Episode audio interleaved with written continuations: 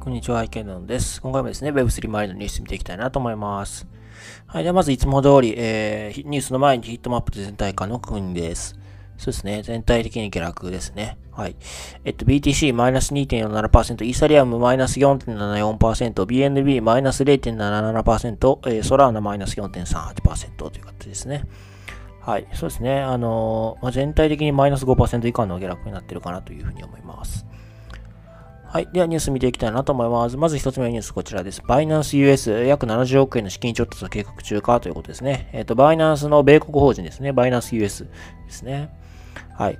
で、あの、バイナンス US はですね、あの、22年の4月なので、まあ、2ヶ月前ですね、シードラウンドで270億円を調達していましたということですね。で、まあ、その時参加した、まあ、あベンチャーキャピタルで言うと、まあ、どこですかね、バンエックとかサークルベンチャーズとか、まあ、そこそこ名前が知れてる会社も、まあ、参加してたということですね。で、えっ、ー、と、今回は、えっ、ー、と、評価額ですね、6130億円の評価額で、まあ、行われるということですね。で、それでいくら調達するのかという話かなというふうに思います。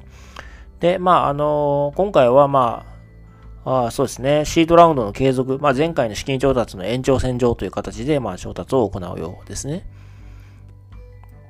はい。そうですね。まあ、それ以上の情報はまだないと。まあ、リーク情報ですかね。はい。っていう感じかなというふうに思います。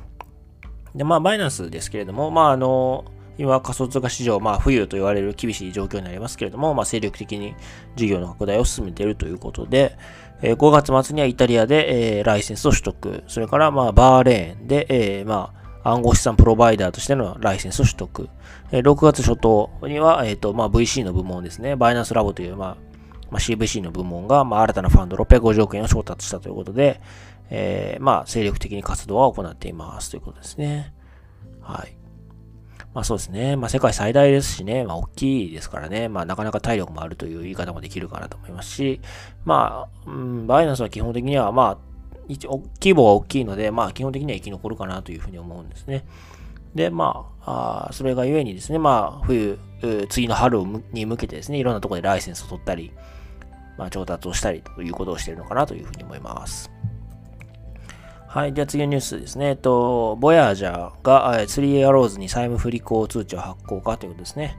はい。あの、まあ、レンディングしてるんですね。あの、ボヤージャーデジタルっていう会社がありまして、まあ、あの、今、潰れかけてると言われてるヘッジファンド、3アローズキャピタルに対して、まあ、融資をしてるんですね。まあ、お金を貸してるわけですね。で、まあ、それが返ってこない、まあ、債務不履行というやつですね。えー、まあ、その可能性があるという話ですね。で、いくら貸してるのかっていうと、ビットコインで410億円相当。で、ステーブルコイン USDC で476円 ,6 円相当を貸しているということですね。で、まず、24日ですね。まあ、だから明日ですよね。2500万 USDC、まあ、日本円で34億円相当を、まあ、返済して、27日までにビットコインを含めて全額返済するように求めているということですね。で、まあ、この返済条件、どちらも満たせなかった場合、まあ、債務不履行、あまあ、焦げ付きってやつですかね。はい。に、とみなすということですね。はい。まあ、スリアーズキャピタルなかなか厳しい状況に陥ってますね、やっぱり。はい。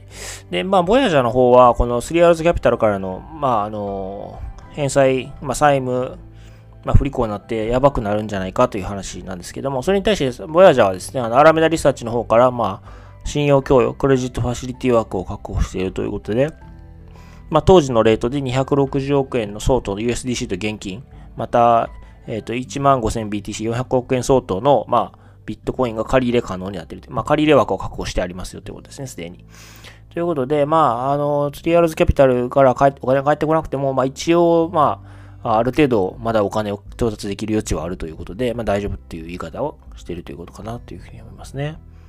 だからまあ、連鎖的にこうバタバタいくっていうことはなさそうですけれども、まあ、それでもやっぱりこの 3Rs キャピタルの話、早く、まあ、や、やばいんだったらやばいで早く型がついてほしいなとはちょっと個人的には思いますけれども、なんかずるずる長くいっちゃうのが一番怖いなっていう気もしますね。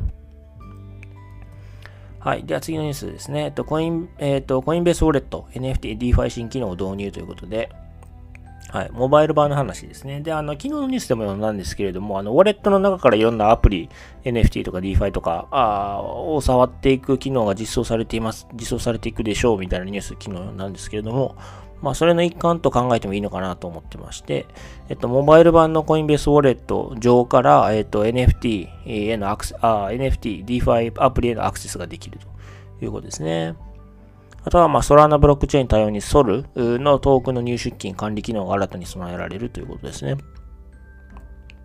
はい。まあ、だから、そうですね。コインベースウォレット開けたら、そこからエニスワップとかコンパウンドとか、DeFi のプロトコルに、まあ、アクセスすることができるということですね。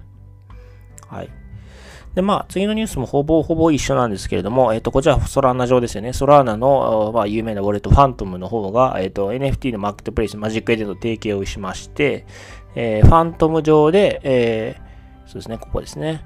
えー、ユーザーはスマホをファントム上で所有する NFT の価格を設定し、ウェブブラウザーから、えー、アクセスせずに出品することが可能になったということですね。だからファントム上でマジックエデンを開いて、ファントム上で NFT の価格を設定し、ファントム上で NFT を出品するということが可能になったということですね。あとはその出品した NFT の入札を確認したりとか、あとはその取引が成立したときは、ファントムからプッシュ通知が来るということのようですね。だからやっぱり、あの、これからの、そのすべてのコードの、なんていうんですかね、あの、ベースは、そのウォレットになるんじゃないかなと。ウォレットを開いて、ウォレットからアプリにアクセスする。ウォレットから NFT を出品する。ウォレットから NFT の、まあ、入札を確認する。ウォレットで、えー、まあ、NFT が売れたことを知るっていう感じですかね。すべての行動のそのベースが、あの、どんどんこう、ウォレットに移っていくんだろうなということが感じられますね。ということはやっぱりウォレットの出来ってすごく大事。まあ、つまりプラットフォームになるので、ウォレットの出来ってすごく大事なのかなというふうに思いますね。はい。はい。では、あの、今回はこちらで終わりたいなと思います。よろしければチャンネル登録、フォロー、それから高評価の方お願いいたします。はい。では、お疲れ様です。